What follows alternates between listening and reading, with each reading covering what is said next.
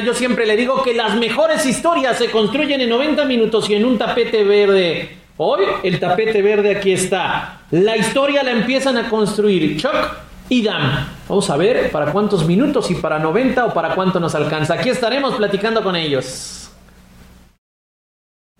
Hola Pochoclos, ¿cómo están? Bienvenidos a este nuevo episodio de Chuck and Dam, su podcast favorito. En esta ocasión les vamos a mostrar, les vamos a enseñar cómo es esto de dedicarse a la locución, específicamente a la locución deportiva.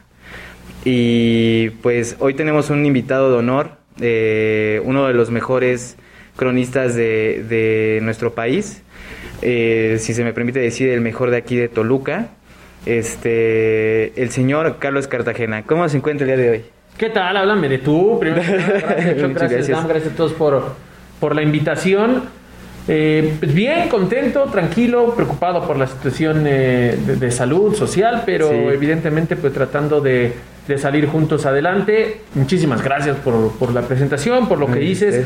Evidentemente, pues en gusto se rompen géneros, habrá quien le- les agrade, a otros no, es, es muy valioso eso, la participación, pero te agradezco el, el que me consideres de esa, de esa manera, ¿no? Obviamente agarré el nicho de, de Toluca, Sí, ¿no? También con participación que tengo a nivel nacional o con algunos otros torneos, pero bueno, obviamente por, por el lugar donde vivimos y por lo que representa el Toluca, decidí que, que sea eh, Aquí. precisamente aquí con los Diablos Rojos. Entonces te identificas con este, con este equipo, con el equipo aquí de Toluca, con los Diablos Rojos. ¿Es su equipo favorito, su predilecto? Pues mira, en realidad el equipo de Toluca es, debe de ser un equipo predilecto a nivel nacional. Ok. ¿no? ¿Por qué? Por lo que representó en la década de los noventas. Ujú. Eh, en realidad creo que cuando eres cronista deportivo debes de aprender a dejar todos los sentimientos que puedas generar por cualquier equipo, ¿no? En alguna ocasión me, me encomendaron narrar durante seis meses a Monterrey y lo ideal es siempre ser eh, imparcial, ¿no? Ok, sí, Eh, sí. Me han mandado a Veracruz, alguna vez a Aguascalientes, me ha tocado también obviamente con- como, como lo saben Toluca. Lo que tú tienes que hacer es, es imparcial, si no se pierde un poco el grado de, de peso de credibilidad. Hace poco hice una crónica de- del partido Toluca América y colocaba precisamente pues la- la- el resultado de, de Toluca que le ayuda, pero también poner en la balanza que América había jugado con algunos jugadores suplentes y por ahí alguien me decía, bueno, que, que era muy valioso ese comentario. ¿Por qué? Pues porque notaba que había una objetividad, ¿no? Que Sí, no claro. estaba hablando solamente por vivir o por dedicarme o por tener espacios del Deportivo Toluca. No solo por eso, ¿no? Eh, Dejo de criticar. Hay que ser muy claros. Muchos me dicen a veces en redes sociales, oye, ¿por qué tú no has, por qué tú no, mm, algo, algo así me da la, la palabra, que por qué no, pues yo siempre en mis pronósticos decía que iba a ganar el Toluca, o, o lo contrario, ¿no? Ah, Es que debemos de entender que el cronista deportivo no debe de ser ni fan, Sí, o sea, no. no. tiene que ser un palero, ni tampoco es un reventador. O sea, tampoco. eh, también eh, a mí me decían, oye, ¿por qué no eh, insultas, ¿no? O le mientas la madre a tal. Pues porque no es mi función. Sí, ¿no? No, o sea, mi función es criticar O dar una crónica o dar un punto de vista, pero siempre objetivo, ¿no? No puedes Claro. convertirte ni en un fan ni en un reventador. El- hay muchos que desafortunadamente han caído en eso, ¿no? En convertirse o en un fan o en un tipo que nada más está pegue y pegue.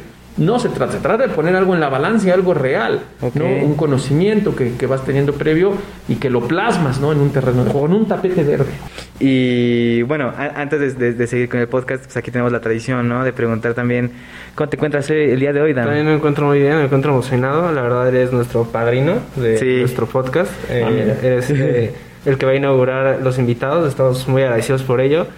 Y la verdad, una pregunta que yo sí te quería hacer es que con todo esto de ser eh, de ser imparcial, no puedes en algún momento usar jerseys o alguna mercancía de algún equipo. ¿Tienes como prohibido de cierta No, manera no, eso? prohibido como tal no, Ajá. no, no. Eh, evidentemente hay, hay marcas o Sí. logos que, que de acuerdo a tu empresa pues te piden que eh, cierta restricción, ¿no? Pero de playeras de equipos no, no.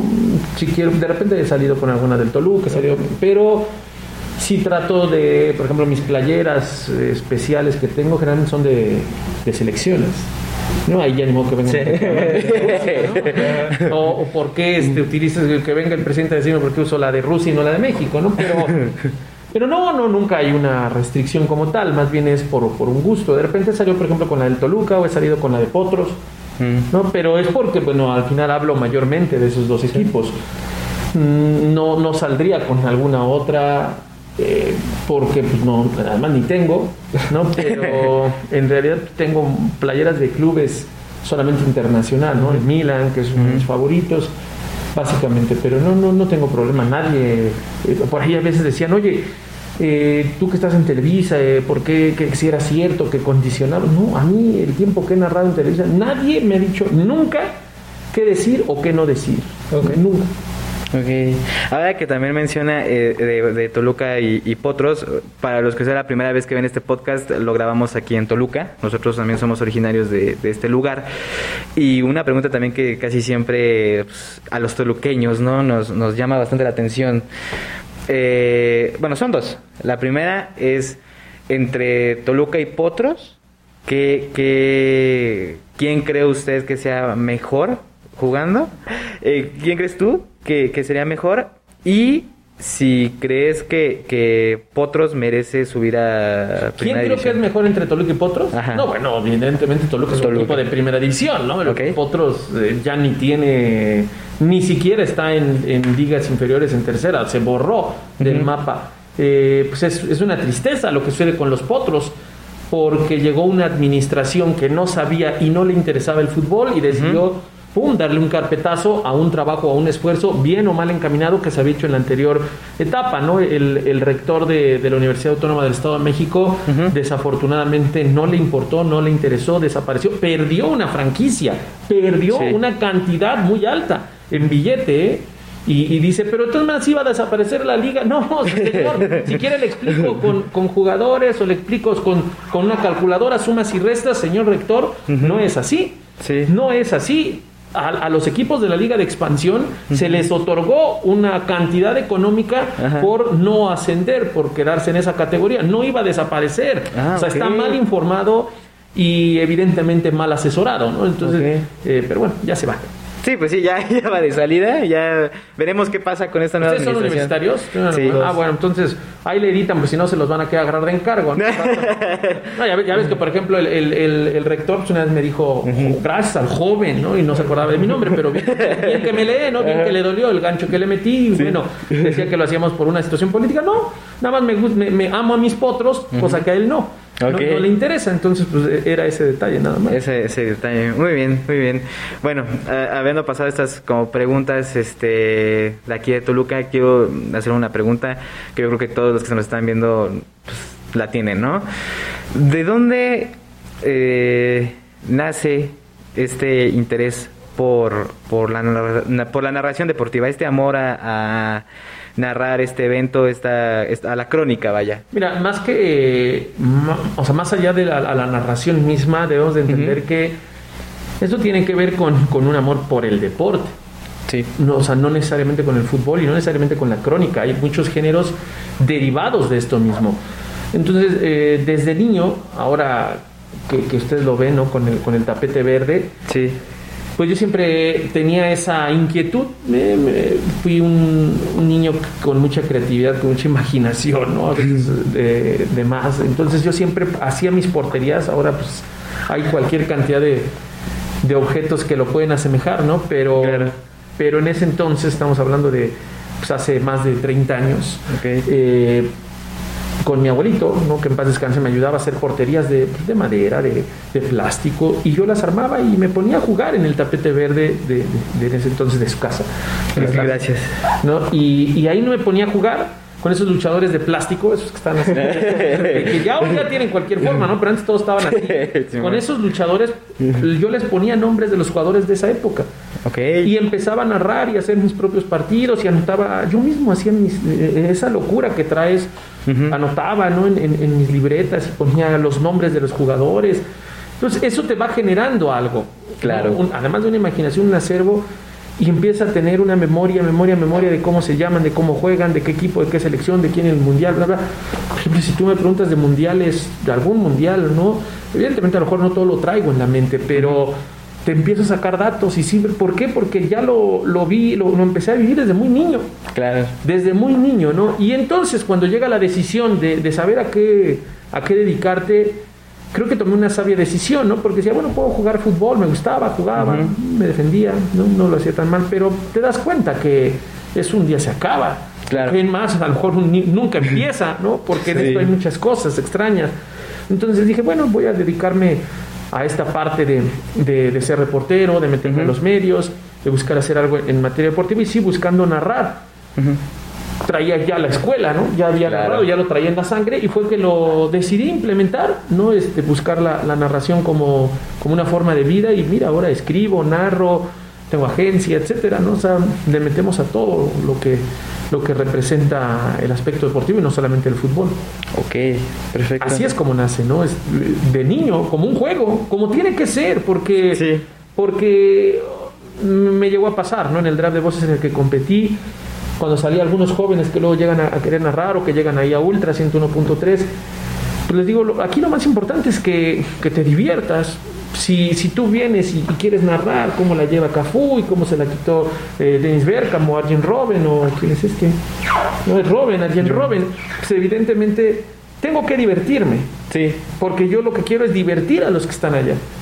Si yo no me, si yo no me divierto, si yo llego tenso, si yo estoy eh, pensando en no equivocarme solamente, pues evidentemente no voy a cumplir con la función de entretener Entretener. al que está allá.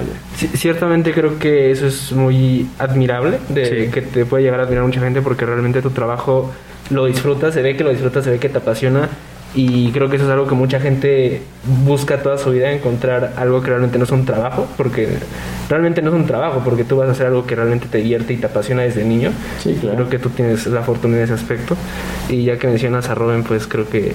Bueno, yo al menos... Hay que sacarlo de la Sí, cancha, no sí, claramente. un clavado. Ciertamente, sí. Y más porque está Rafa, Rafa Márquez, ¿no? Entonces, eh, lo bueno es que los puse del mismo equipo, ¿no? Para que no vaya a haber problema de no era penal, ¿no? Entonces mejor lo sacamos de la cancha, no voy a hacer que venga de este lado y acá, no, ¿para qué quieres? Mejor Hablando de leyendas, ¿tienes algún referente de, de la narrativa o algo ¿En la que narración? escuchabas que dijeras no, Que no que aspiraras, más bien que te guiaras un poco de algún narrador cronista mexicano? No, no, o sea, como algún- tal, no. Me acuerdo mucho de las narraciones, evidentemente, de, de Televisa cuando yo era niño, la presencia de, de grandes cronistas como, como el Perro Bermúdez, ¿no? el mismo José Ramón Fernández. Me tocó esa etapa con Raulito Pérez, que ya, ya estaba, eh, y cuando yo era niño estaba, estaba iniciando, con el propio Javier Alarcón, Francisco Javier González.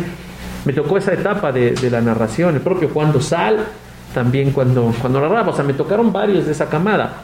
No, no, no puedo decir que tengo o que de, de ese estilo tomé algo yo, pero de todo eso te va construyendo, ¿no? Bueno, en palabras, no, no en el estilo, pero en palabras, en términos, ¿no? Evidentemente tú vas poniendo algo de tu cosecha para generar también eh, tu estilo, ¿no? Eh, y no, no, no tengo así como tal, pero sí creo que hay personas que se deben de ir admirando por lo que van haciendo en, el, eh, en, en este medio. Hoy, por ejemplo, después de, de lo que he hecho en, en TUDN, antes Televisa, eh, Televisa Deportes, que sigue llamando Televisa la empresa, pero TUDN la, la marca de deportes, eh, pues tengo la posibilidad de compartir con varios que ahorita pues, pues no, no acabaría de contarte y que se vuelve una doble admiración, ¿no? ¿Por qué? Porque al conocerlos y tener la oportunidad de narrar o de compartir algún programa, compartir alguna conducción, pues obviamente conoces mucho más de esa persona, ¿no? Es, por ejemplo, es Raúl Pérez, otro es Noel Cárdenas, también de, de Toluca, dos, dos grandes personas, otro que, bueno, pues ya, ya se adelantó, que es eh, Marito Castillejos, Anselmo Alonso, es que, te digo, ¿no? Eh, podría dejar a muchos fuera de, de la mención, pero que yo de repente veía en la tele, ¿no? Y un día, gracias a este, a este evento del draft de voces, pues me, me, encontraba en una mesa compartiendo con ellos o en un estadio compartiendo algún algún partido de fútbol. Y bueno, imagínate lo que representa eso, ¿no? Y en ese momento del draft, ¿cuál fue tu pensamiento al llegar? Ya al llegar al set, ya estar como con los que ibas a, de cierta manera, competir un poco, igual con los A jueces, competir, sí. competir. ¿cuál era tu sentimiento? ¿O, qué- o cómo lograste calmarte de cierta manera y centrarte no. en ese momento? Eh, mi pensamiento era voy a ganar. Ese tenía que ser el Sí. pensamiento. No, ese me, había quien en el draft de voces me decía eh, eh, participé la primera vez y tuve una calificación perfecta en, en ese- en esa ocasión en el draft de voces. Eh, compartí la, la, parte de la narración con Paco Villa, otro que también me parece estupendo narrador, de lo mejor que tiene hoy nuestro, nuestro país. Competí, eh, él era la dupla que me daba rebote después de una narración y saqué calificación perfecta, saqué 10. Cuando yo salgo del draft de voces, pues me encuentro, yo creo que siempre todos, no todos tenemos eh, apegos, tenemos bloqueos eh, personales que te impiden poder trascender, ¿no? Yo no creía ni en los reality shows ni en las calificaciones perfectas y ahí me di cuenta que el, el gran enemigo a veces de, de, un logro es uno mismo. El miedo. ¿No? ¿Por qué? Porque cuando salí de la primera ocasión, te lo juro, se los juro, eh, Choquedam, eh, salí y me pedían competidores, me decían, oye, quiero una foto contigo porque tú vas a ganar el draft. Entonces, ese, ese regreso a casa, ese regreso de Televisa a Toluca, mi cabeza me decía, pues qué tonto eres, cabrón, ¿no? O sea, claro. ¿por qué? Porque tú eres el que, porque cuando yo dije, voy a ganar. ¿Sí? Pero dije, bueno, y si no gano, pues no pasa nada, ya competí. En ese transcurso, en ese regreso de, de, de Televisa Chapultepec a, a, Metepec, que es donde, donde vivo, me di cuenta, dije, no, yo voy a ganar. Yo tengo que ganar, yo tengo que cumplir el sueño de, estar en, Televisa Deportes o en TUDN.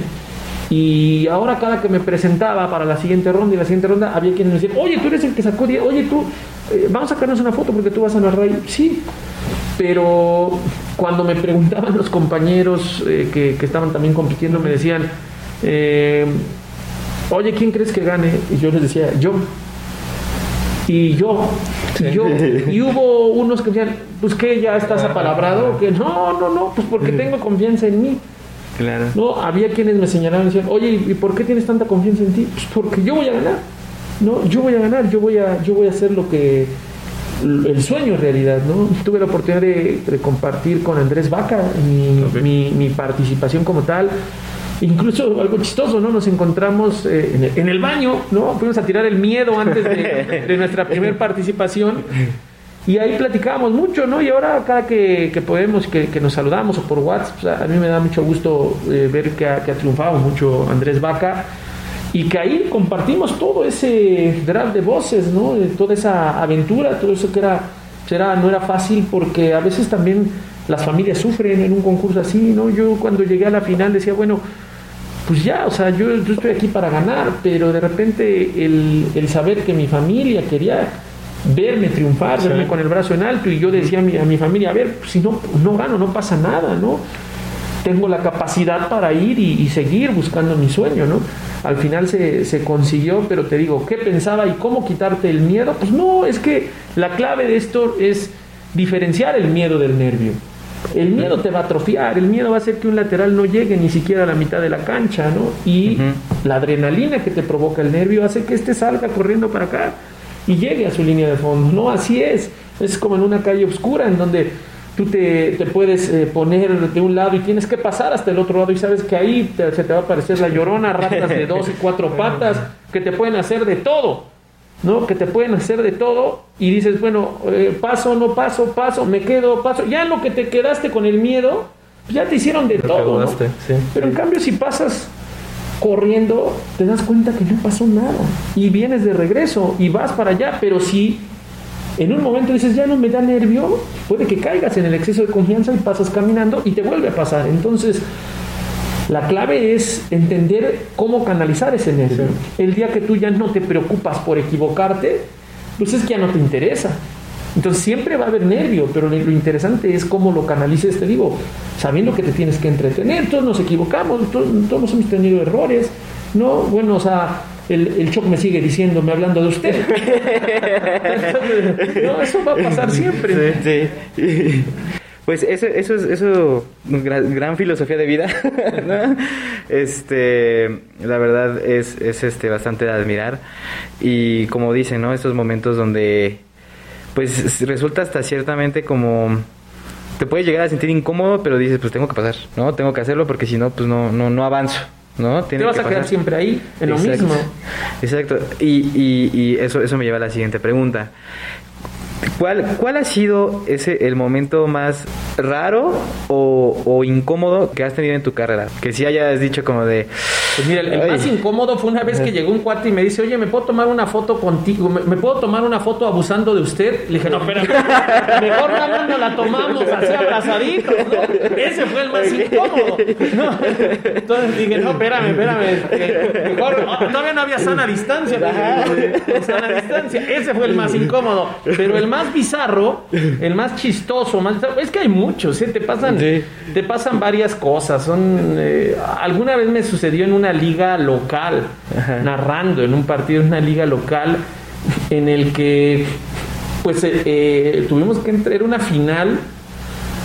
E- Ese no me pasó a mí, se lo pasó a otro compañero, ese que les voy a contar, ¿no? Donde Ajá. hay un error en el, en el, no les voy a decir quién, a quién le pasó, pero un saludo para Alan Cedeño, Eh, ya, porque me están insistiendo, Sí, no. porque si no, no diría de quién. Pero estamos en, en una liga, pum, pum, pum, el, el- el marcador electrónico, entonces el del marcador electrónico se equivoca. O sea, no fue un error de la narración. Sí, sí. El del marcador electrónico se equivoca y le pone el gol al otro equipo. Y entonces, pues el narrador, eh, mi, mi compañero, dice, este, oye, no, se equivocó. Pues, tenía razón. Pero en ese tipo de partidos y cosas, pues no lo puedes decir. Sí, no. Porque se viene abajo una revolución. ¿no? Y entonces empiezan, no, y yo vi cómo rápido el del marcador electrónico corrigió, pum, le quitó el gol. Fue así, le quitó el gol, o sea, le había puesto el gol a un equipo que no lo había metido. Ajá. Y de inmediato se lo quitó y se lo puso al que iba. Entonces mi compañero lo único que vio fue cuando le habían puesto el gol y lo comenta en el sonido local. Entonces ahí fue pues el relajo, ¿no? Y todas se levantan y dicen, oye, revisen, ustedes están grabando, pues estábamos grabando, ¿no?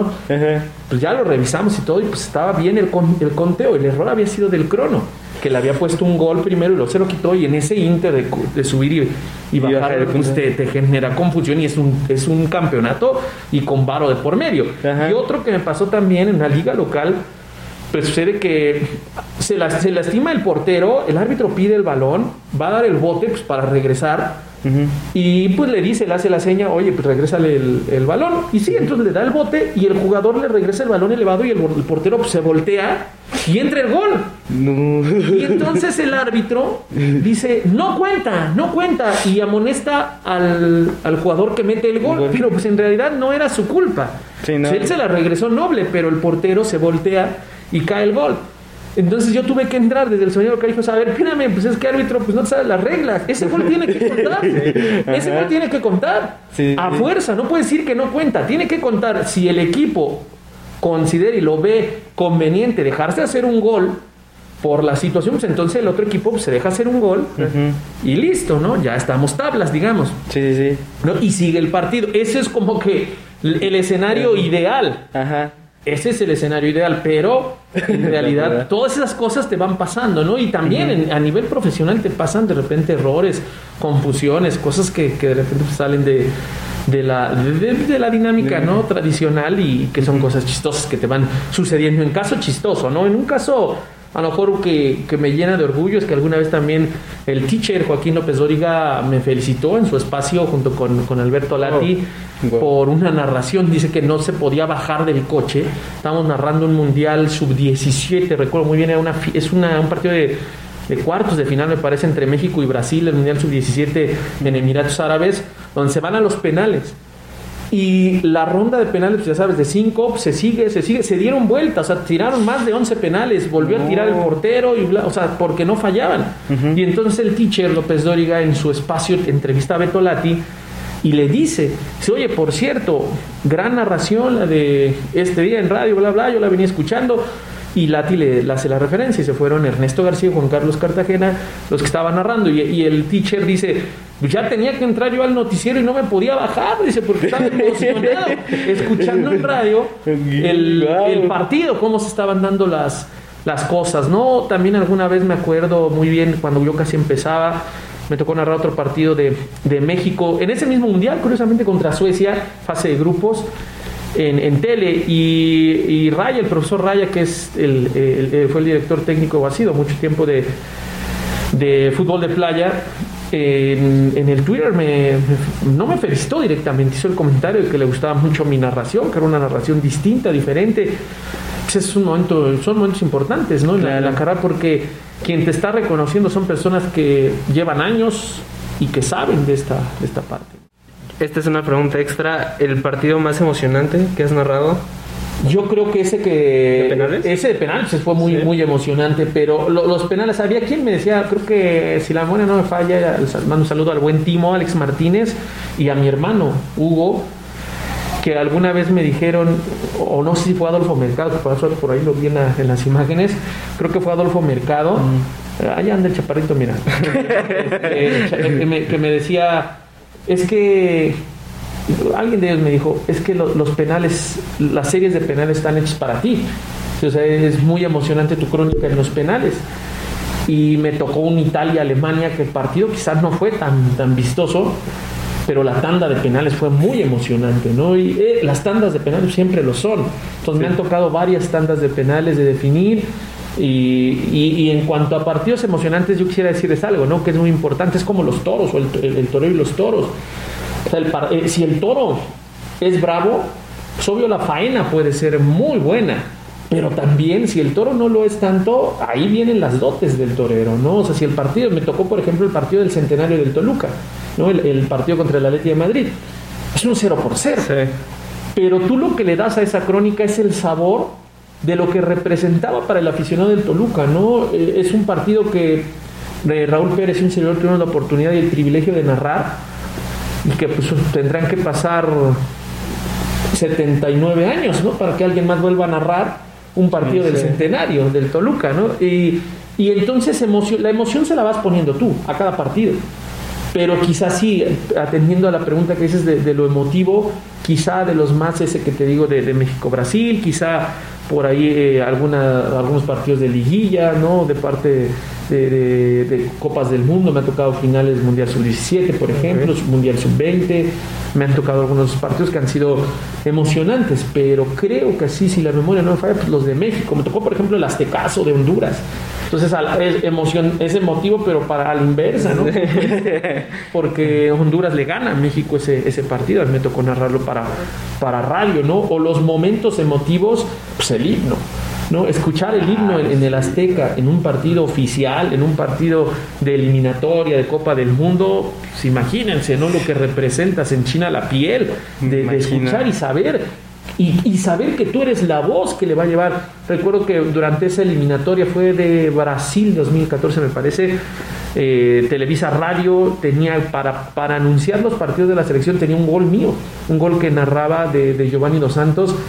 ¿Y por qué? Porque hasta me, me decían, bueno, es que no te lastimaste, ¿no? O sea, la voz de cómo lo narraste con tal emoción, porque la gente espera eso. También alguna vez me tocó narrar un gol de, de Panamá a México. Panamá se lo metió a México en una Copa Oro, me parece.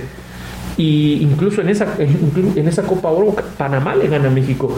Y, y lo grité, ¿no? Y de repente llegan, llegaban llamadas a, a- a Televisa ¿Por qué Radio celebras? y decían, no, decían que por qué me emocionaba que si yo Sí. era panameño.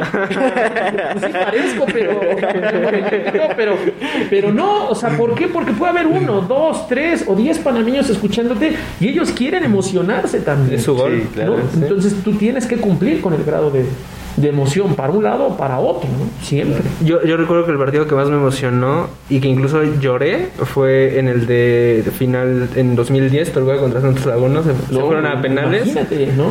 Y yo pensé que ya había, ya pensé que el Toluca ya había perdido cuando falló el segundo penal, Claro. pero esa remontada, el paradón final de Talavera, creo que ese ha sido el partido que por mi parte más me Sí, por emocionó y- supuesto, por supuesto, ¿no? Y, y sobre todo por el grado de drama que tiene la forma en la El que Nemesio. la forma en la que pues, Santos perdona, ¿no? Y, y Toluca aprovecha ese, ese detalle. O sea, incluso el mismo penal de Edgar Dueñas, hace poco lo ponía en el Twitter, ¿no? O sea, qué tamaños de Edgar Dueñas, porque después de cómo se había ido dando la, la, la eliminatoria o, o los penales, pues aparecer y tirar ese penal con tal fuerza, ¿no? Con, con garra, ¿no? Más fuerza que, que colocación, pero tratar de y, y después de que vas abajo de tal forma en el marcador y que venga después Tala con esa gran atajada, porque Sí. además los penales de Bozo y de Carlitos Adrián Morán son mal tirados. pero el de Arce no es mal tirado, es un disparo arriba. levantó la mano. La, la, ataja muy bien. Yo narré prácticamente los partidos de, de, esa eliminatoria para, para Televisa Radio, para TDN también me tocó alguno. Y pues es, triste, es difícil, ¿no? Hay una narración tanto histórica de, de, Televisa como de TV Azteca, ¿no? Lo de Martinoli o lo que dice Paco Villa, ¿no? Con el gol de Jiménez, ¿no? Donde hasta Luis García, alguna palabrota, no recuerdo cuál se le no, sale. Sí, sí, ¿Por, porque, porque te sale. Cuando es natural, pues no pasa nada, ¿no? La gente se contagia de eso. No puede estar constantemente cayendo en ese tipo de palabras, pero cuando llega a ser el golazo de, de, de Jiménez por lo que representa y por lo que significa ir o no ir a una Copa del Mundo, ¿no? Y esa vez fuimos hasta de rebote, ¿no? De, de clasificando en el repechaje por el trabajo del Piojo, ¿no? Que llega y retoma eh, Bucetich, que había a mi punto de vista mereció mantenerse en el, en el equipo también, pero bueno, en dos partidos me lo echan para afuera y es cuando releva el Piojo. Eh, ¿Cuál ha sido tu mundial favorito?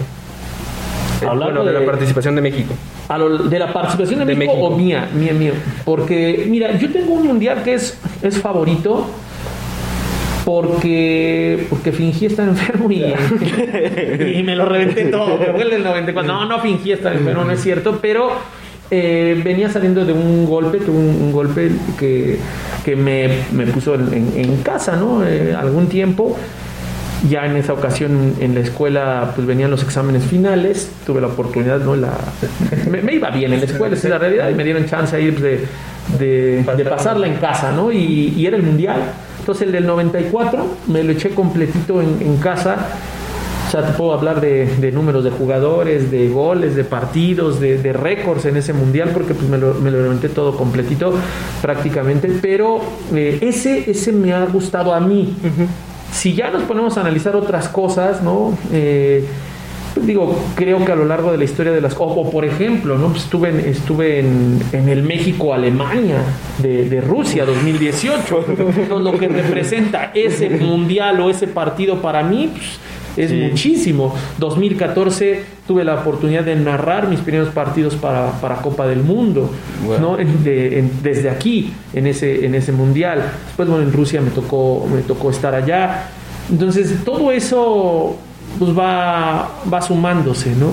Eh, eh, Brasil 2014 es cuando debuto en, en un mundial, en un Rusia, en un partido de Rusia contra Argelia.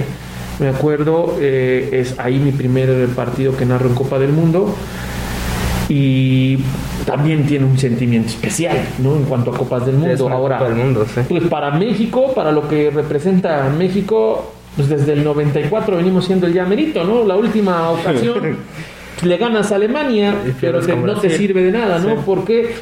Pues porque se hace, para poder dar el paso al quinto partido hay que ganarle a un grande, porque o le ganas a Brasil en el cruce o le tienes que ganar a Alemania para quedar primero y evitar a Brasil. Y por resulta que sí le ganaste a Alemania, pero, Pero perdiste perdiste con Suecia. Suecia, sí. Y entonces eso te hace otra vez ir de segundo, enfrentar a Brasil y hasta ahí quedamos, ¿no? Pero, pero yo vengo con ese sentimiento desde pues, que tengo uso de razón, ¿no? En el 82 pues no, no, no, no estuvieron, en el 86 México queda eliminado con, con la selección de Alemania en penales.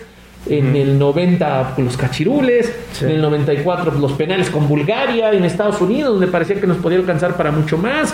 98 tenemos a Alemania 1-0 y nos da la vuelta 2-1 con Manolo Lapuente, el vasco Javier Aguirre que también hace una gran labor y nos elimina a Estados Unidos, ¿no? Qué dolor que nos elimina a Estados Unidos en 2002 y así podrían seguir diciendo, ¿no? Las, las argentinas que nos dejaron fuera 2006, 2010, que también en ese 2010 otra vez Aguirre, eh, 2006 con el con Ricardo, ¿no? Ricardo Lavolpe que venía a hacer una gran eh, Copa Confederaciones y que es cabeza de serie, algo que no había sucedido en la historia.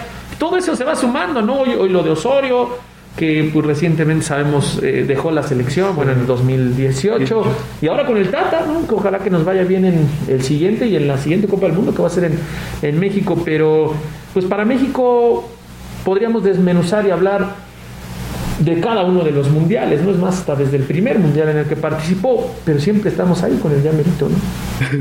Realmente yo un debate que tengo, he tenido durante mucho tiempo con varias personas es si me va a tocar a mí ver a México levantar una Copa del Mundo. Bueno, ya la ganó, la de la sub-17, Bueno, ¿no? Dos veces. Golazo, sí. Pero de Copa del Mundo, ¿crees que sí haya posibilidad de levantarla? Pues mira, eh, Porque creo que ya son muchos factores. Si hablamos de Cambiar. probabilidad, pues es muy mínima. Eso es una realidad, porque estructuralmente México está muy, muy, pero muy por debajo de los, de, de los de primer mundo, de los equipos de primer mundo. Está muy por abajo. Eso está claro.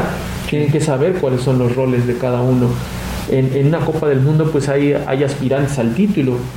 Hay otros que pues, van a ser protagonistas quizá de alguna sorpresa o protagonistas nada más, ¿no? Y otros que son participantes. Eso está claro. Y mientras más aumenten los cupos en Copa del Mundo, como, como va a seguir sucediendo, pues obviamente van a incrementar la cantidad de participantes. Pero de favoritos y de realmente equipos que puedan ganar la Copa del Mundo sigue siendo un pequeño sector muy, Sí. muy corto y donde México no se encuentra, no se necesitarían sorpresas. Ahora mismo hablamos de lo que le ha costado a México poderle ganar a un grande para poder dar el paso al quinto partido. A un grande. Lo hiciste en la última Copa del Mundo y ni así te alcanzó para el quinto. Entonces, hablar del sexto, el séptimo partido, pues todavía está más complicado porque ahí tienes ya el grado de dificultad de volver a tener que ganarle a un grande, pero además a un grande que está jugando bien, ¿no? Porque la última edición pues, te- le ganaste a un grande que ya venía en declive, como lo es la tocado, selección sí. De Alemania y Brasil, que tampoco pasó gran cosa con Alemania, perdón, con Brasil, pues, eh, se quedó en la siguiente ronda, ¿no? Con Croacia, que, que sería después el subcampeón del La verdad, mundo. ¿no? Croacia se me hizo una sorpresa. Eh, sí, sí, al final no deja de ser una sorpresa, pero el fútbol que practicó Croacia y la gama de jugadores que tenía Croacia desde la portería hasta el eje de ataque, ¿no? Con, con jugadores experimentados como Mandzukic, como el propio Rakitic, como Luka Modric, eh, está claro que, que este equipo, si tú lo analizas hombre por hombre, línea por línea, tú sabías eh, que este equipo tenía para dar la sorpresa. Es más, en, en el análisis que hicimos de, de Rusia 2018, yo lo veía sorprendiendo a Argentina. Después tampoco creía que, que pudiera hacer lo que hizo, pero si lo analizas, dices, bueno, este equipo condiciones tiene. ¿Sabes qué pasa? Que los equipos balcánicos siempre se han caracterizado por ser así, ser explosivos. No sabes cuándo te van a dar una muy mala y Una cuándo te van a dar una muy buena copa. Hablando de, de torneos de Europa o torneos mundiales, ¿no? Así son los, los equipos balcánicos.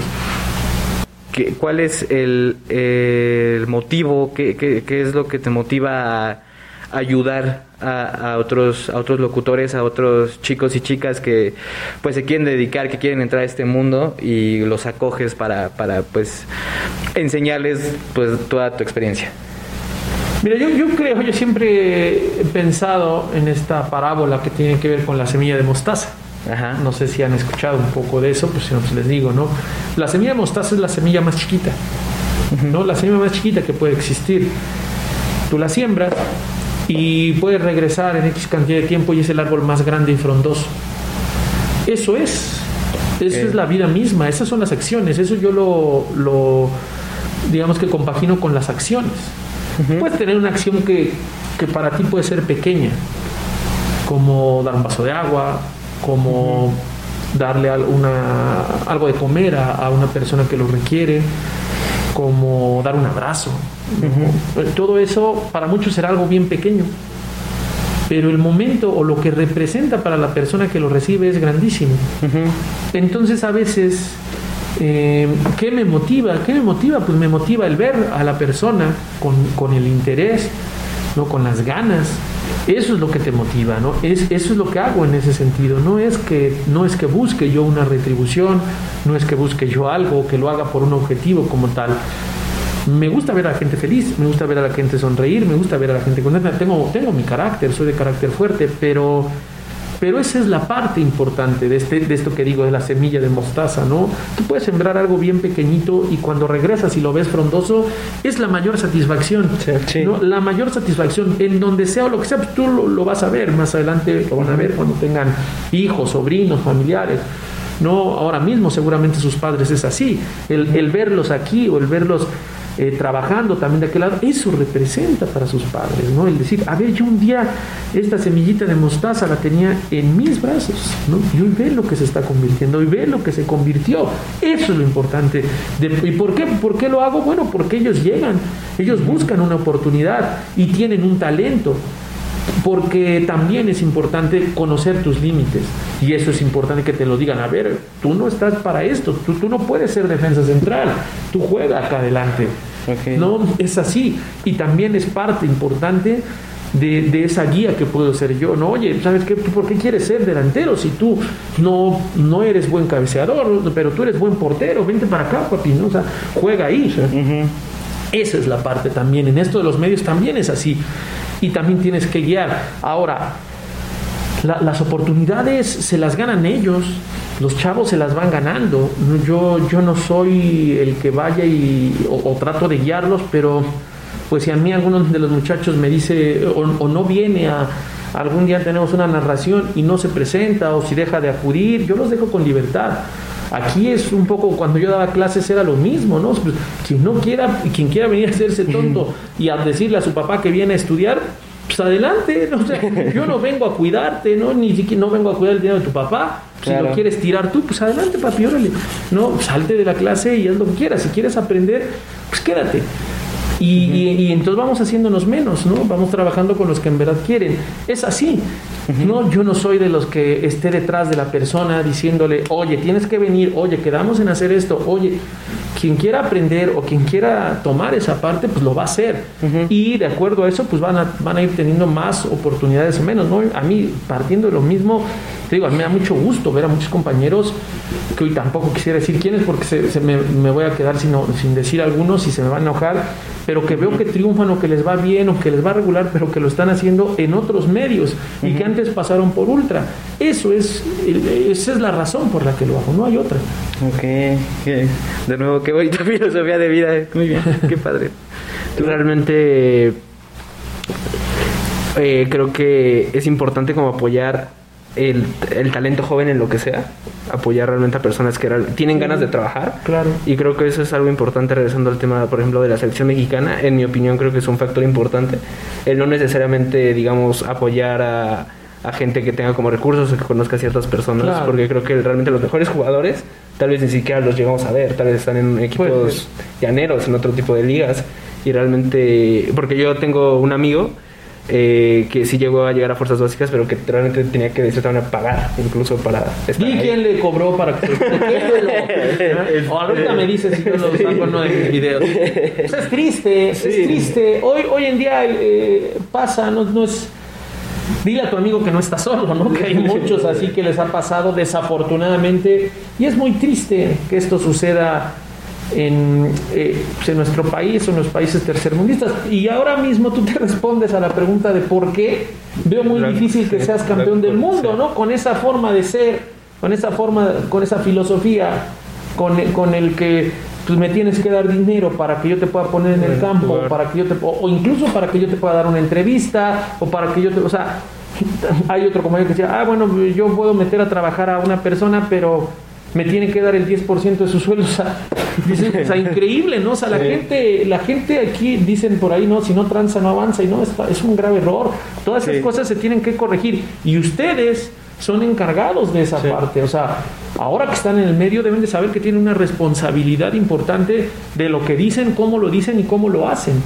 Eso es muy importante porque pues ya los que estamos de mi edad a veces no entendemos.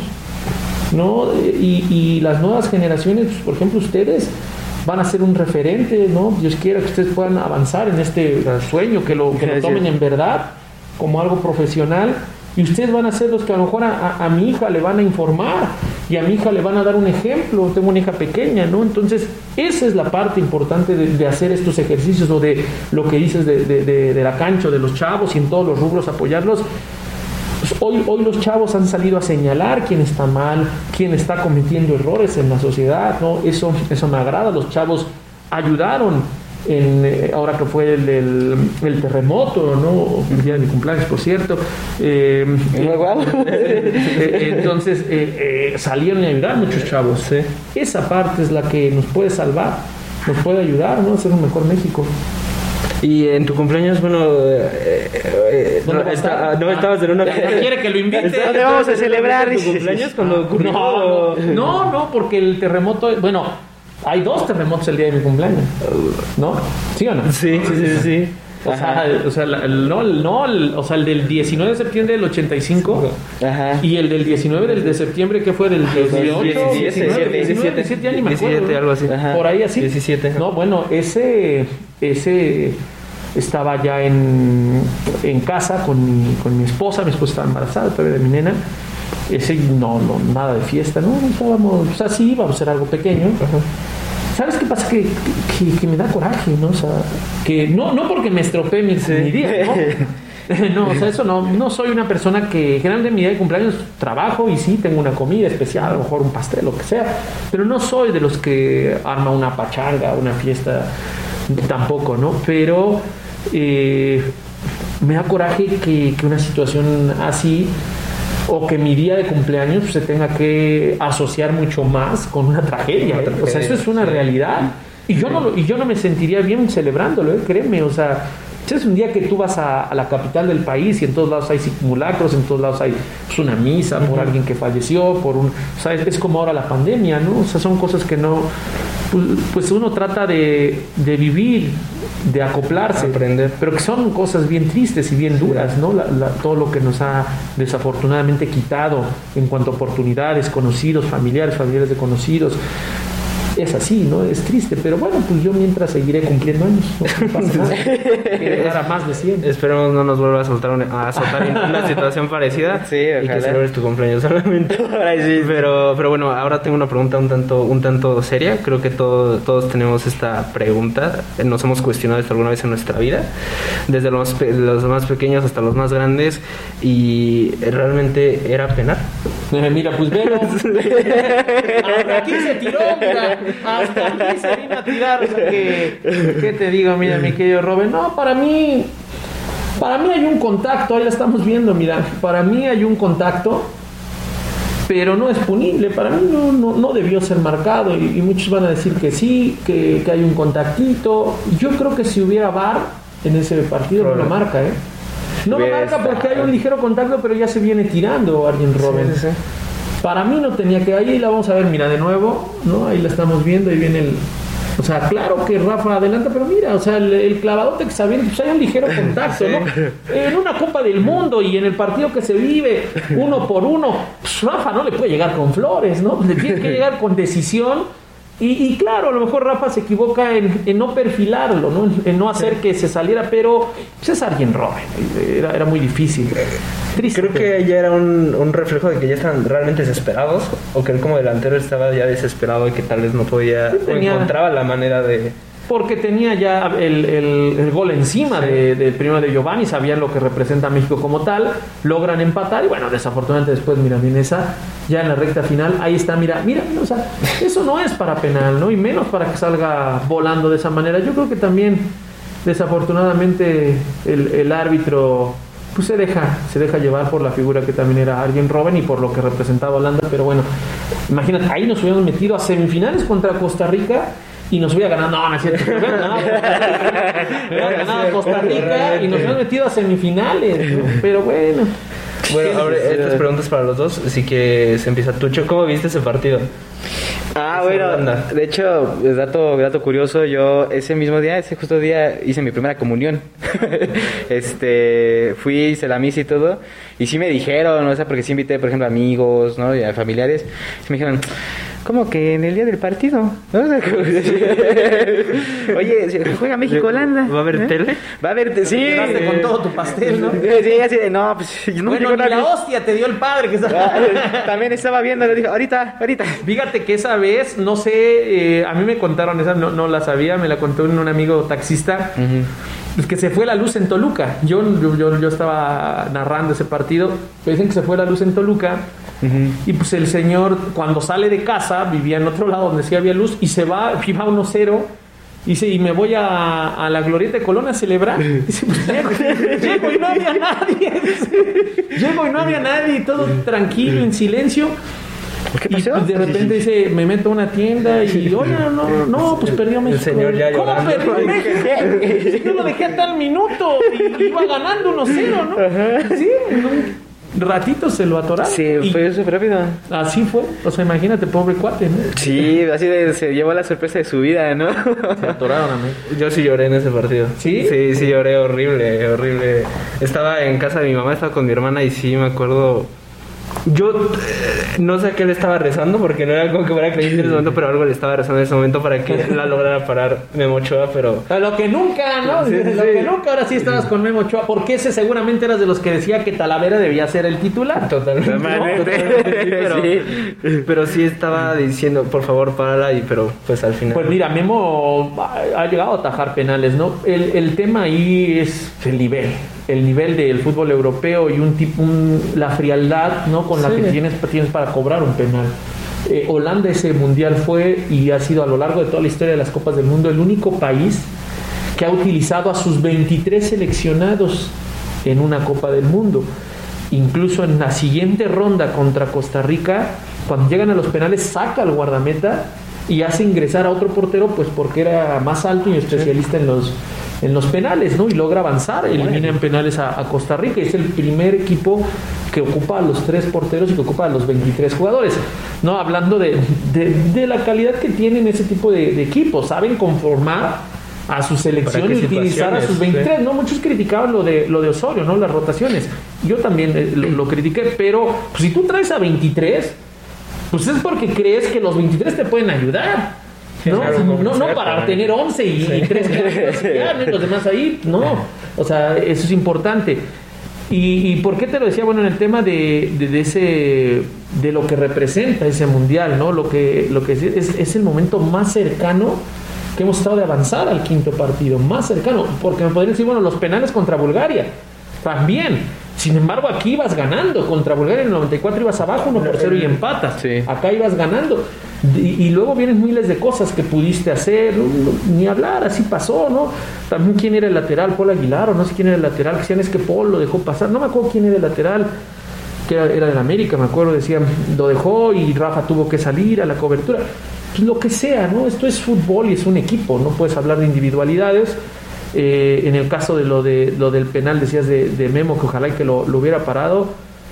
Ese hubiera sido significativo porque era de último minuto, hubiera sido a la, y te hubiera sido a la. No, pero sabes que ese mundial, o sea, Ochoa, si no lo eliminan ahí, hubiera sido el de más atajadas en Por todo el mundial. De hecho, ya iba de líder. Lo, lo supera, oh, no recuerdo eh, si fue Manuel Noya.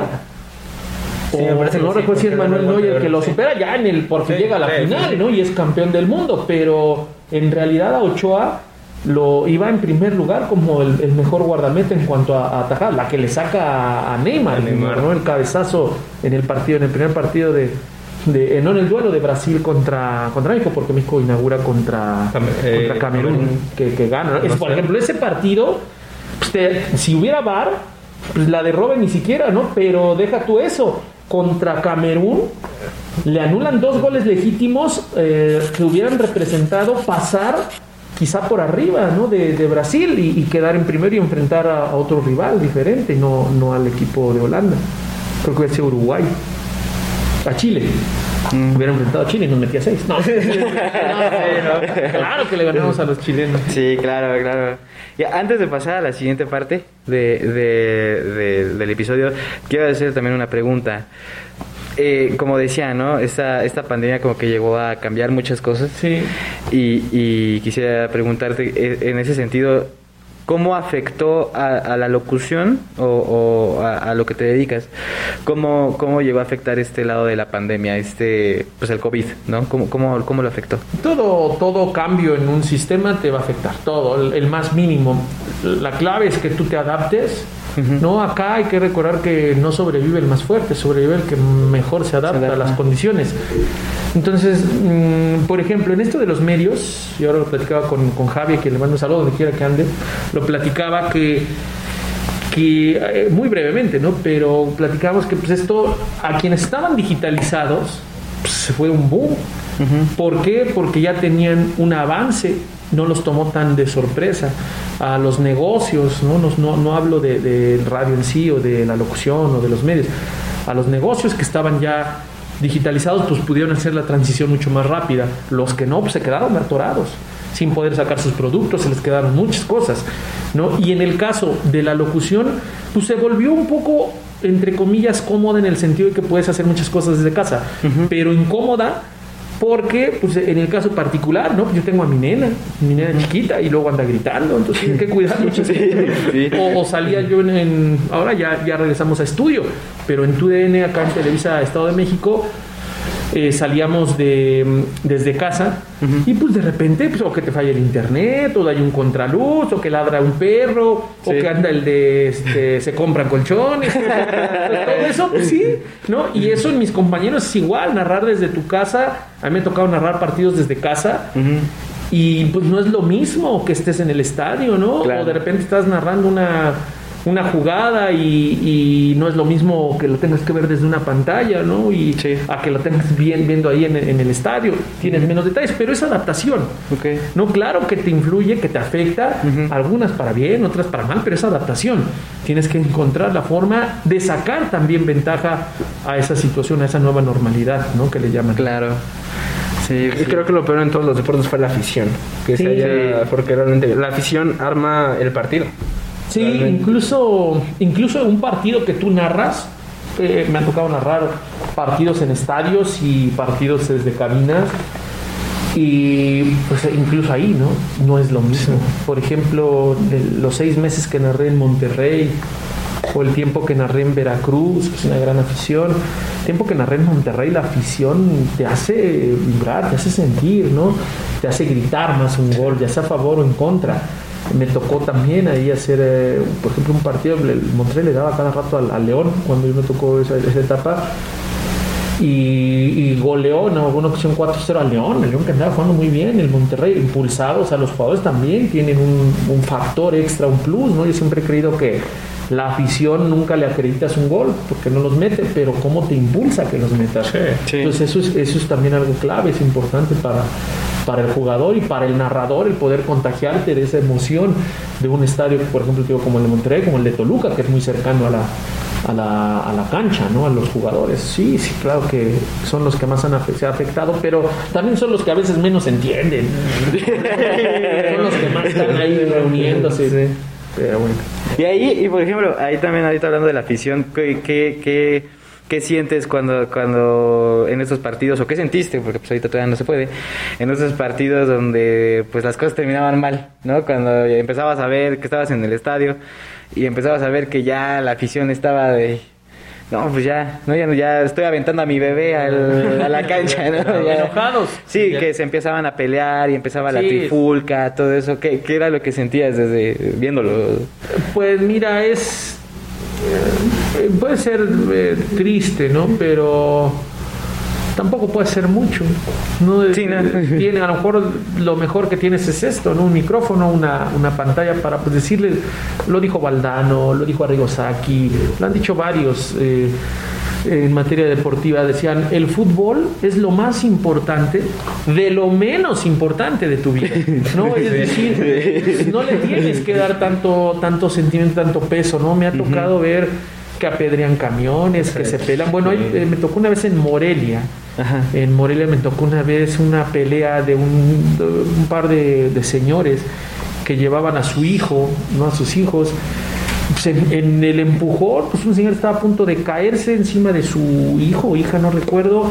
Seguramente hubiera rodado, lo alcanzamos a agarrar entre dos, tres personas pues, por pelearse por un partido de, de, de, 11 cuates que igual cobran, ¿eh? O sea, pues sí, el penal yo me meto mi varo y si se pelearon en la tribuna estupendo, ¿no? O sea, porque, o sea, y, digo, no es nada contra el, contra el futbolista como tal, pues ellos hacen lo suyo, pero pues es increíble, ¿no? Hace poco me decía alguien, eh, no recuerdo quién, pero se llama Luis.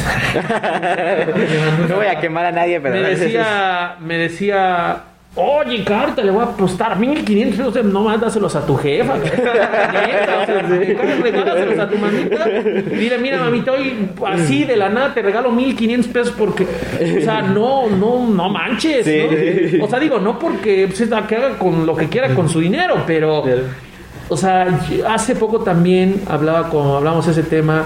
Soy de la misma idea que otro amigo que se llama Humberto García una vez alguien me dijo, vamos a apostar, me se metió al Face y empezó a quererme como insultar.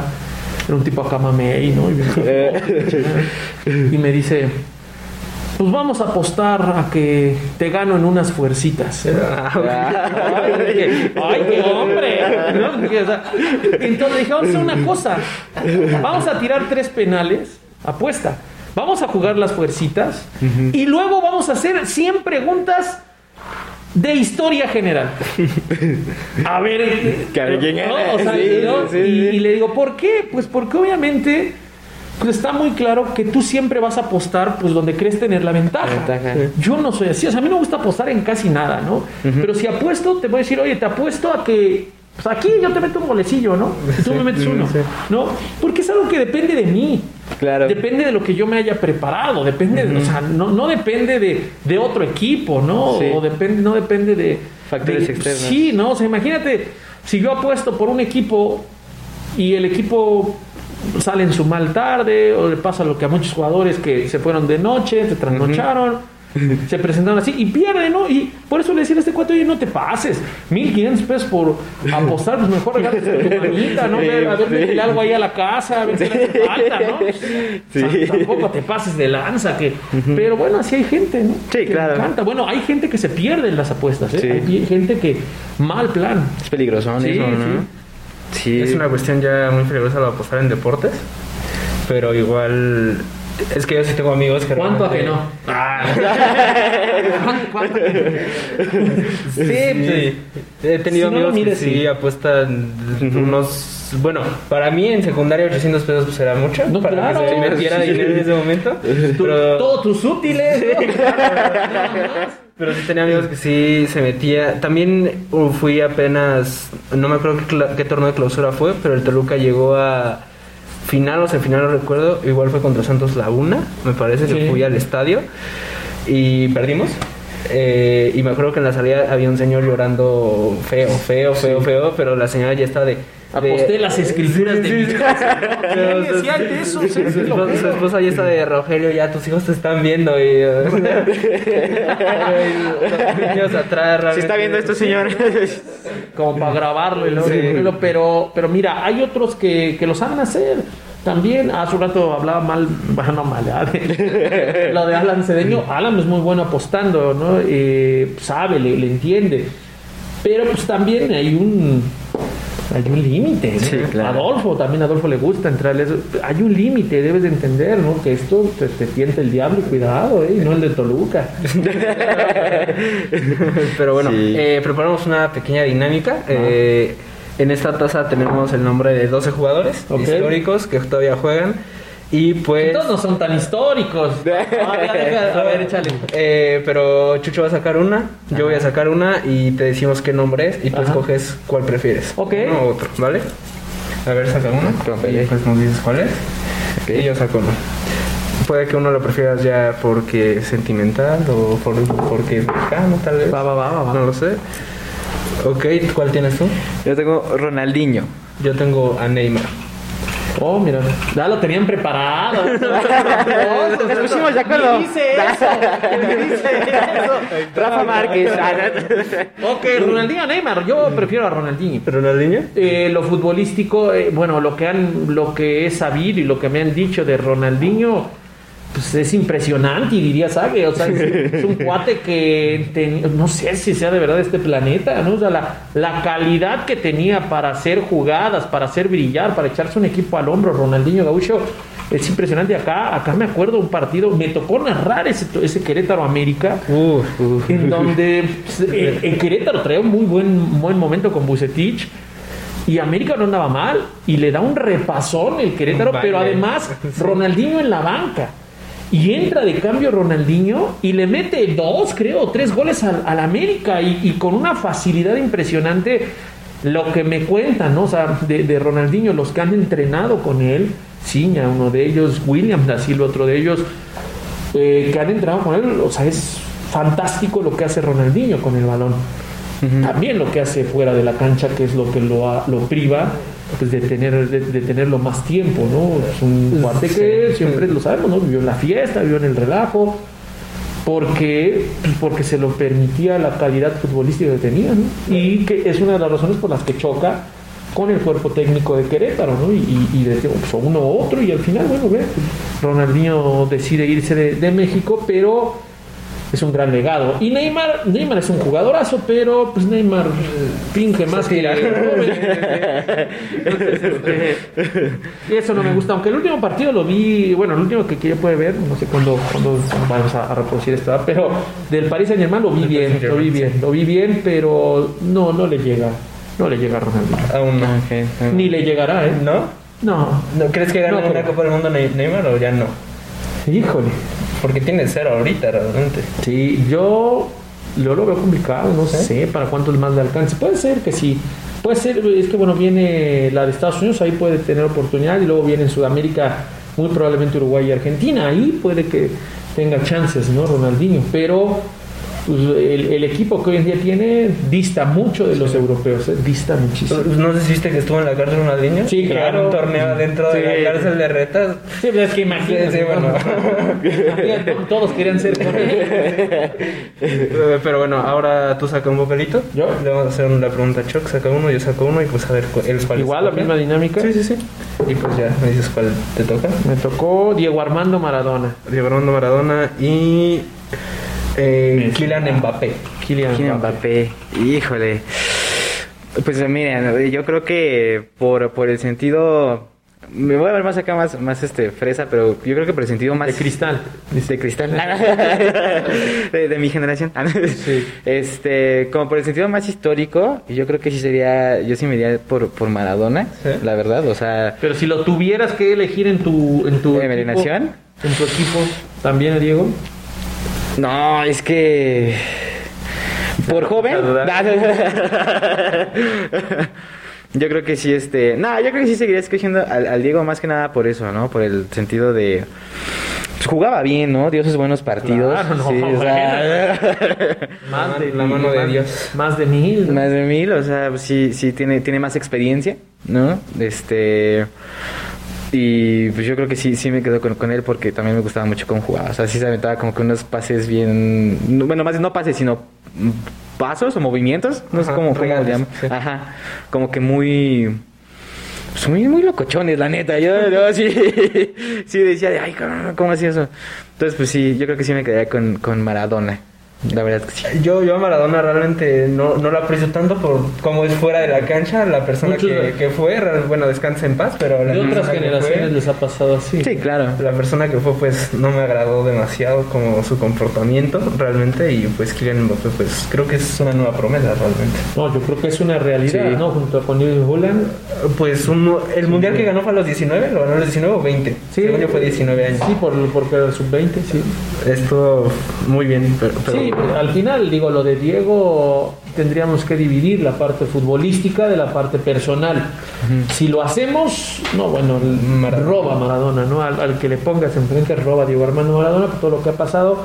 Pero sí, sí creo que pues no era, no se conducía con los códigos de, de ética, pero bueno, para nada. como dicen, paz descanse, ¿no? Y lo de Mbappé hoy es pues para, para futuro. Para ¿no? mucho, claro, un muchísimo, muchísimo. Pero bueno, ahora va ¿Te toca para mí, ¿sí? Saca uno y a ver. A ver.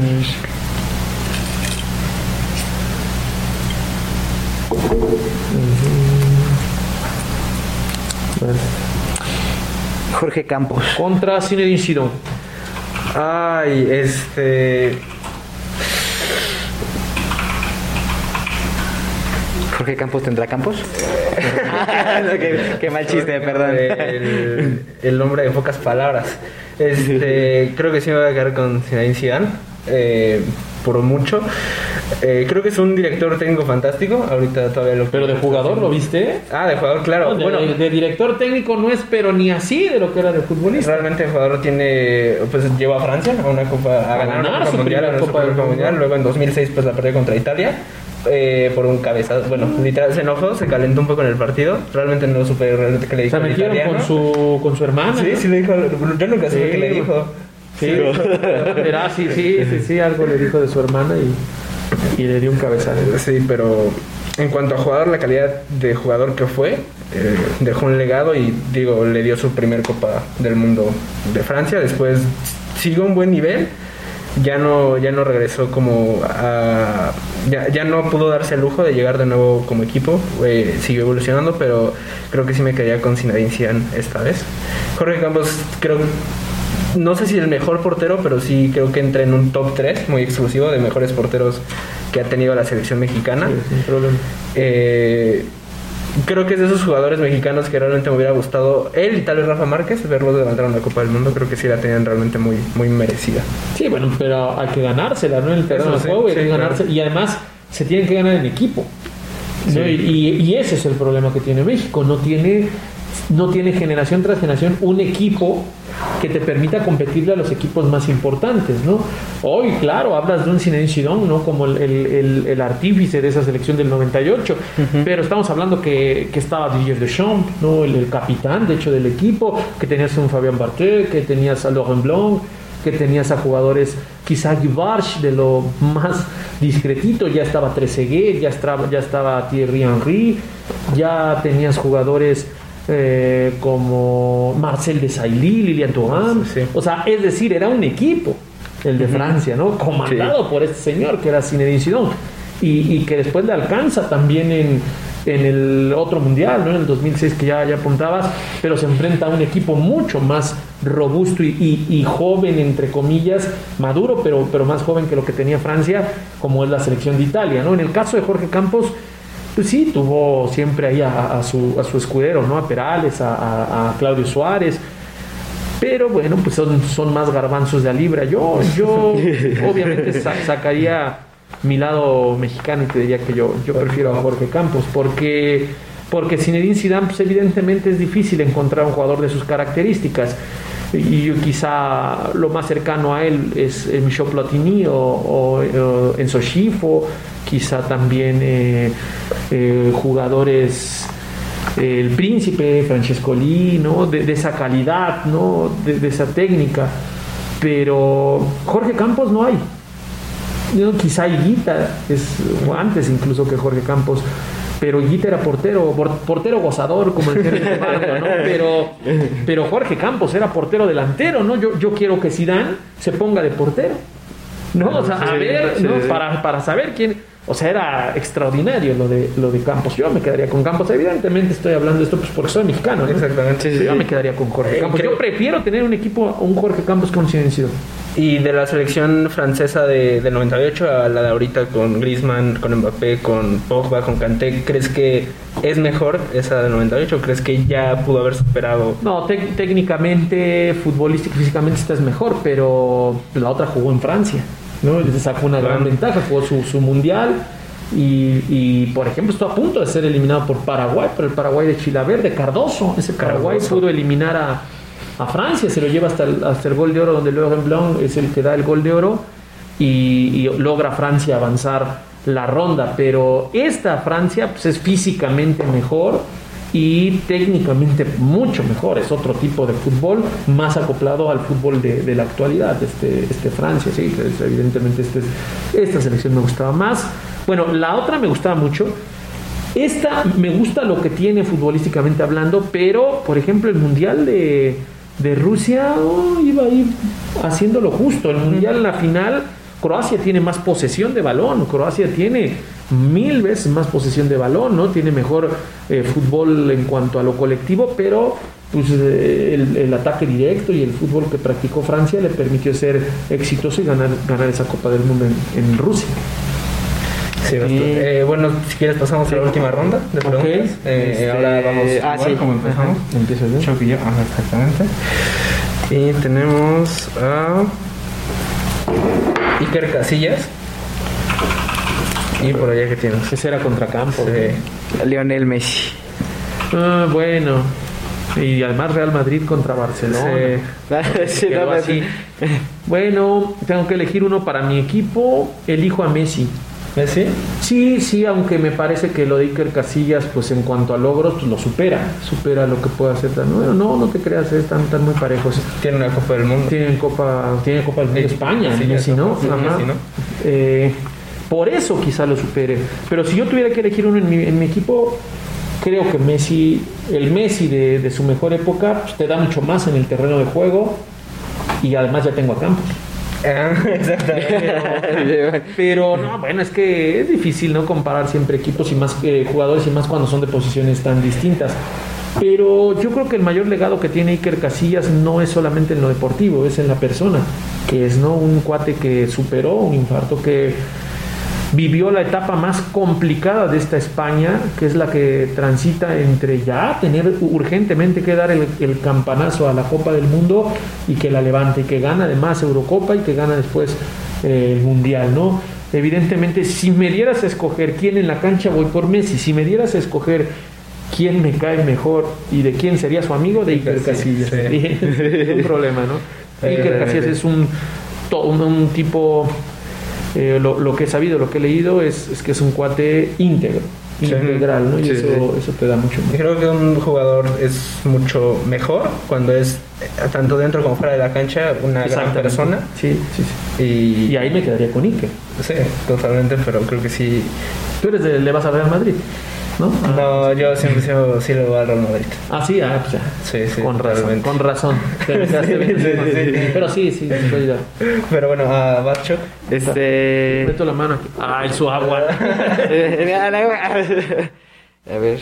Saca ya ni hay, creo. Pero no sé. Ah, sí, sí hay. y sacó yo.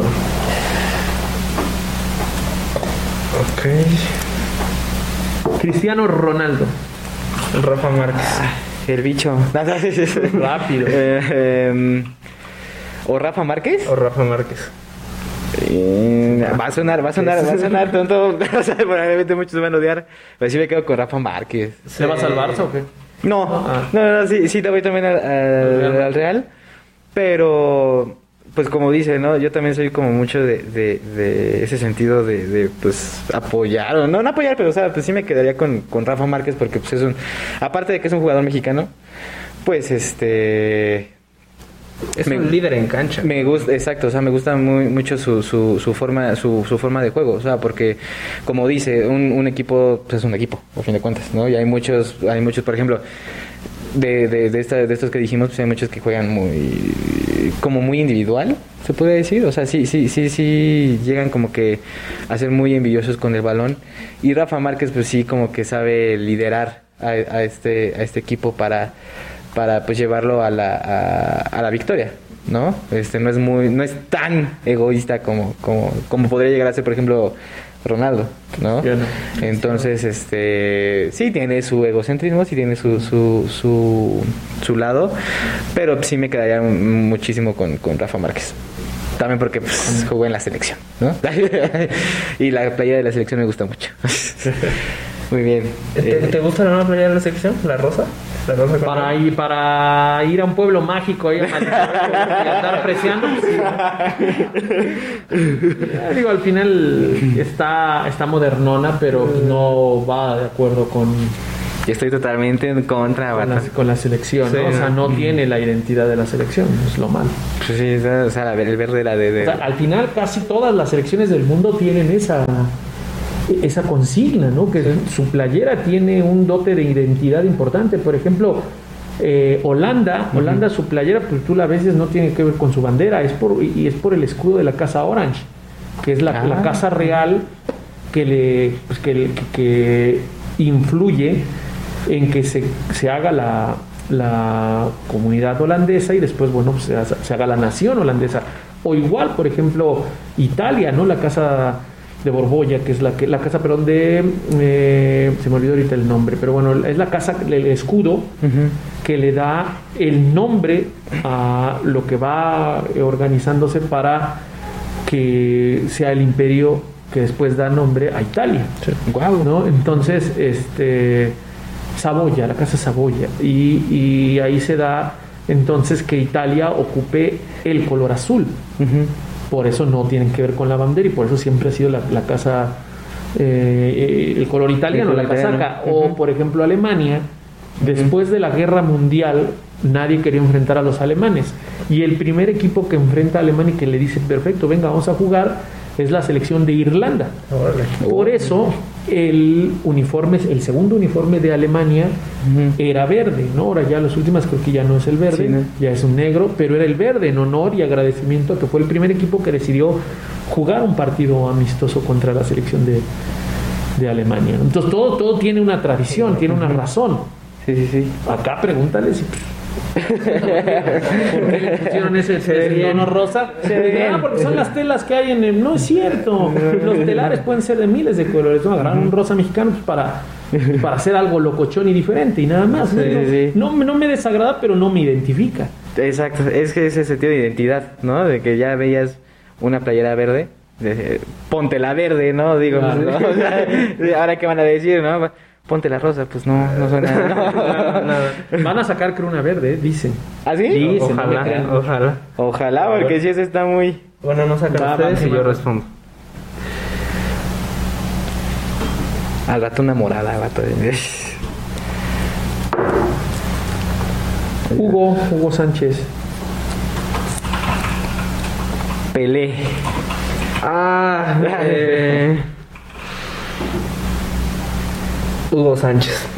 Sí, bueno, es que no es que Pelé tiene tres mundiales. ¿no? No, sí me voy a quedar con Hugo Sánchez esta vez. Para mi equipo sí me quedaría con Hugo Sánchez. Creo que no sé si el mejor mexicano. Bueno, en mi opinión creo que sí. Creo que el llegar al Real Madrid, incluso eh, tener un superar como una cuestión de racismo que hubo por ahí cuando en el momento en el que llegó, eh, creo que es un nivel de jugador muy es muy alto realmente y los goles que hizo se me hacen de los más impresionantes que tiene la selección en este momento y creo que creo que sí me quedaría yo con Hugo Sánchez. Aquí son dos, dos jugadores que tienen logros muy importantes y que tienen una gran mentalidad. Los dos, ¿no? O sea, lo de Hugo, la- los insultos que recibía en España y el poder superar todo eso, eh, lo pone en un estatus. Hoy le preguntas a cualquier jugador del fútbol mexicano y lo tienen como referente, ¿no? Muy a pesar de que puedan tener ciertas diferencias o no, o formas de pensar, lo tienen claro como un referente y como el máximo referente de todos los tiempos del fútbol mexicano, del fútbol incluso de, de CONCACAF. Y bueno, en el caso de- del Rey, pues, pues el Rey Pelé también, aunque de repente se, se incrementan las cifras de goles, ¿no? Cuando lo alcanza Pelé, este, Cristiano y eso, pero, pero bueno, también es un tipo que los mundiales que jugó desde muy joven y la forma en la que fue cuidando su, su estado físico, por eso hoy lo tienen pues, como un referente dentro y fuera de la cancha, ¿no? Es, es bien difícil, yo creo que, que elegir esa te tocó una complicada. Sí, bastante. Pero, pero bueno, ya para ir terminando, eh, yo tengo una pregunta, luego Chuck la última pregunta. Pero mi pregunta que tengo, eh, por si ya lo notaste, ya lo viste, soy yo sí soy fanático del Toluca realmente. Eh, ¿Quién crees dirección, jugador, lo que quieras, Cristante o Cardoso? ¿A quién pondría yo? Ajá. ¿O cómo? Eh, ¿A quién pondrías y también dirección técnica? pues ¿a quién pondría eh, en la dirección técnica o en el o a jugar o a quién elijo en, en qué sentido? En, en ambos, uno Mira, jugador y- y uno en dirección. Es difícil, ¿no? En, eh, en jugador, pues imagínate, si yo no pusiera Cardoso, le, le privaría de ganar todo lo que ganó Cardoso, ¿no? Tendría que elegir a, a Cardoso, pero bueno, lo de Hernán Cristante, la, la cantidad de copas que también ganó y los penales que detuvo, que fueron eh, la razón de los títulos, pues es difícil, ¿no? Elegir a uno solo. E incluso a mí me parecería hasta injusto tener que elegir a uno. En cuanto al banquillo, yo, yo creo que más allá de elegir a uno, tendrías que armar un proyecto. De acuerdo al proyecto que yo voy a armar, yo sabré a quién destino para director técnico, ¿no? Los dos tienen ADN, los dos saben lo que representa trabajar eh, en el Deportivo Toluca. Hoy a lo mejor hablar, eh, si, si Toluca, si hoy digo Cristante y Toluca viene de ganarle al América, todos van a decir, sí, est- estás, estoy de acuerdo. Si hoy digo Cristante y le gana Juárez o lo eliminan o no clasifica, la gente va a decir, ¿cómo? Si, Cri-?" o sea, se va mucho al- es resultadista, ¿no? Yo creo que los dos tienen eh, la, la- la posibilidad de dirigir al equipo de Toluca, los dos tienen sin duda peso específico para hacerlo, siempre y cuando el proyecto que se les presente sea de acuerdo a lo que ellos buscan. Y aquí hay algo mucho más valioso que pasa en el Toluca, que hay muchos egos y hay muchas envidias. ¿no? Los que trabajaban en, en la cervecería, los de la vieja guardia, los exjugadores que ahora también entre ellos quieren los puestos, ¿no? O sea, eh, los promotores, ¿no? Que yo voy con ese promotor, yo voy con... O sea, eso es lo que no permite a Toluca crecer y regresar a los primeros planos, seguir en ese plano ascendente. Hoy desafortunadamente, y lo decía el otro día en un video, hoy desafortunadamente muchos se creen Valentín, Valentín 10, menos, ¿quién cree? Pues Valentín. O sea, es increíble, ¿no? Que todos se crean el dueño, menos el que lo es, que se preocupe como tiene que ser de un proyecto. Por eso, o sea, el que esté en el banquillo puede ser Ferguson, pero si los que están en el terreno de juego están a contentillo de alguien que está arriba y que quiere manejar desde arriba como títeres, y no me refiero arriba solamente en presidencia o en dirección deportiva, sino todavía más arriba, ¿no? Eh, imagínense, ¿no? Lo que, son, lo, lo que está sucediendo en el, en el Deportivo Toluca. Entonces, el que esté aquí puede ser Pep Guardiola. Pero si tú no le das a Pep Guardiola los argumentos ahí, pues no va a pasar nada, ¿no? Y si tú puedes traer aquí al mejor entrenador del fútbol mexicano, eh, ¿quién es el que más le gusta del fútbol mexicano? Ah, yo creo que sí, yo me voy. Herrera, Ambriz, Tuca, Tuca Ferretti, el que, ustedes quieran parar aquí, pues si no le ponen los jugadores que se acoplen al estilo de juego, jamás va a pasar absolutamente nada, ¿no? Y eso es lo que se tiene que trabajar hoy en el Deportivo Toluca. Por eso es que Cardoso o Cristante, al que tú me pongas en el, en el banquillo, pues si tú no le das lo que ese, ese director técnico quiere, necesita, no va a suceder nada, ¿no? El trabajo en fuerzas básicas también debe de ser importante. Qué buena respuesta. Sí, totalmente. Pero bueno, tu pregunta. Y pues bueno, ya, ya para finalizar el, el, el episodio, ya, ya producción nos está diciendo que ya nos están cobrando otra hora de estudio. ¿no? este, ya para finalizar, Ya tiene hambre. ya tiene hambre. ya para finalizar esta pregunta, ¿qué consejo le, le darías a, a nuestros pochoclos? Bueno, así le decimos a nuestros a, a los que nos ven. ¿Qué consejo le darías a nuestros pochoclos en, en el sentido de, de pues esto, ¿no? De, de dedicarse a lo que les gusta, de dedicarse a, lo que les apasiona. ¿Qué, qué, ¿Cuál sería tu consejo? es preparación, ¿no? O sea, leer, en el caso de mi rubro, en lo que se refiere a los medios, en lo que se refiere a, a la narración, a la locución deportiva, es leer. Leer muchísimo, estar enterado. Hoy se han convertido muchos de los, no digo que comentaristas, ¿eh? Eh, profesionales.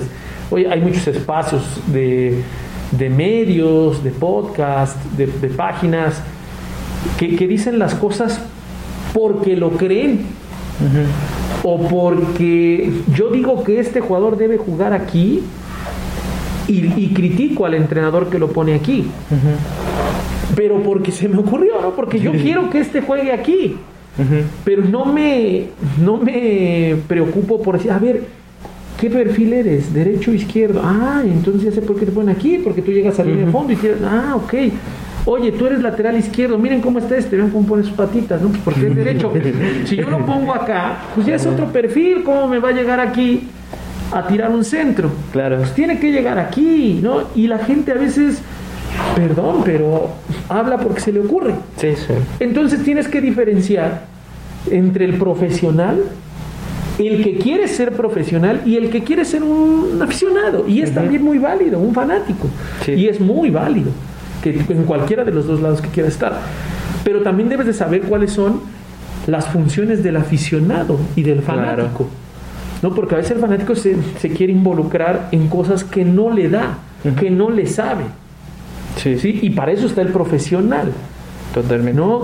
O sea, es tan sencillo como, como confundir, ¿no? Dicen este, la gimnasia con la magnesia, ¿no? Es así de, de sencillo. Entonces, ¿qué les puedo decir? Si quieres ser profesional, lee, prepárate, ¿no? Prepárate en todos los rubros, ¿no? El- las características de- del terreno de juego, eh, los sistemas, los perfiles, ¿no? los aparatos ofensivos defensivos, las estrategias, la táctica, los movimientos, ¿no? la historia, ¿no? la historia de, los mundiales, del Toluca, del fútbol mexicano, de todos los equipos. Si tú le vas a, al Toluca, pero quieres ser profesional, no, te tienes que preparar de todos los equipos del fútbol mexicano, no solamente del Toluca. Si tú quieres, ah, bueno, entonces sí, métete a la historia del Toluca nada más, y ahí habla del Toluca, pero vas a quedar al límite. Hay que leer, hay que prepararse, no solamente en, el aspecto profesional, en el aspecto de, histórico, ¿no? no solamente hay que leer, también hay que prepararse en materia de ética, ¿no? de profesional, de saber qué puedes decir, cómo lo debes decir, ¿no? a quién no debes de afectar, cómo no debes de meterte en situaciones que, puedan complicar ¿no? En, materia familiar o personal a alguien. Eso hoy se confunde mucho, ¿no? En, esto de los medios se ha confundido muchísimo. Entonces sí creo que eso es importante, pero te digo, si yo les voy a dar eh, algún consejo en lo profesional es leer. Leer muchísimo, prepararte. Eh, eh, si quieres narrar, grábate, narra un partido tú en casita, grábate y escúchate y después a ver, creo que esto lo estoy haciendo mal, creo que esto lo estoy haciendo bien, creo que esto por aquí puede ser mi estilo. Si te gusta escribir, escribe, vuélvelo a leer, lee si, si estás bien, si estás mal, si te gustaría meterle por otro lado, etcétera, ¿no? O sea, ve corrigiendo tus estilos.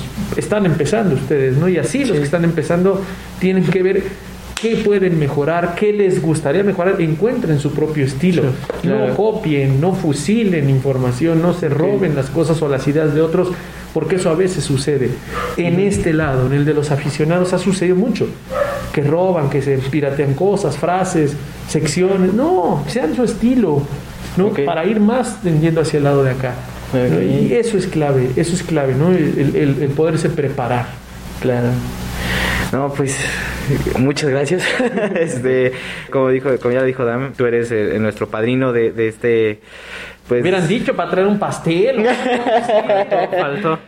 A ver si nos da otra hora. A ver si, no se enoja el, el editor, porque ¿no? No, pero anda con todo, ¿eh? Ya lo sí, sí, sí. sí, sí, sí, la neta se rifa, se rifa. Besos en las manos le tendrías que dar, ¿no? Sí, sí, este, no, pues gracias Mariano. Pues también eh, gracias a ustedes si, si llegaron hasta este punto del video. Gracias por vernos, por escucharnos. claro que llegaron hasta ese punto, pero por supuesto tienen que llegar. Claro, y, y pues algo, algo que, quieran agregar. No, pues ya saben, eh, muchas gracias. Eh, dejen like, comenten lo que quieren, eh, vayan a seguir a Cartagena en todas sus redes, lo vamos a poner en la descripción. y pues de nuevo, muchísimas gracias por acompañarnos. Eh, la verdad, muy interesante. Nos diste muchos datos, la verdad, y pues algo que quieras agregar antes No, no, agradecerles, desearles mi bendición. Gracias, gracias, gracias. muy bien, cuenten conmigo, patadota pues ya les daré, pero cuenten conmigo, no siempre en cualquier aspecto, no solamente en esto, en lo profesional, también en, lo personal. Gracias. Eh, desearles mucho éxito, no como siempre lo digo y ahora de nuevo cuenta, ya, ya, lo, ya lo comenté, pero reiterarlo, ¿no? Desearles que, que siempre se conduzcan de acuerdo a sus principios, de acuerdo a lo que el corazón les diga. Cuando gané el draft de voces, acuñé una frase que dice, lo que deseas de corazón y trabajas con la mente, irremediablemente un día sucede. Pero pues hay que trabajarlo. Hay que trabajarlo con la mente y desearlo con el corazón y creo que eso ahora les dejo, ¿no? Como, como, como consejo, dirían por ahí, aunque yo más que consejos doy opiniones, ¿no? Porque dicen que los consejos los inteligentes pues no los necesitan. no les hacen caso. Entonces, como los no inteligentes, pues, no los necesitan. Entonces, pero les doy una opinión, ¿no? Lo que deseas de corazón y lo trabajas con la mente, un día va a suceder. Entonces, conduzcanse siempre por la mejor línea, ¿no? Siempre evalúen eso. Y, creo que esa es la clave. Humildad, ¿no? Respeto siempre y agradecimiento pues, con, con sus padres, con sus hermanos, con sus amigos, con las personas que los van ayudando a, ir levantando este emporio. Pues enhorabuena, felicidades y, Muchas que sean muchos, muchos eh, episodios. Muchísimas Muchas gracias. Eh, un último aplauso para la señora Cartagena. No, para ustedes, están iniciando. ¿Pero por qué último? Yo creo que me sigan aplaudiendo. No, no, no, digan para el episodio, el último episodio. Pero bueno, eh, nos vemos en el siguiente episodio y muchas gracias. Adiós, Pacheclos. Nos vemos. Chuquidama.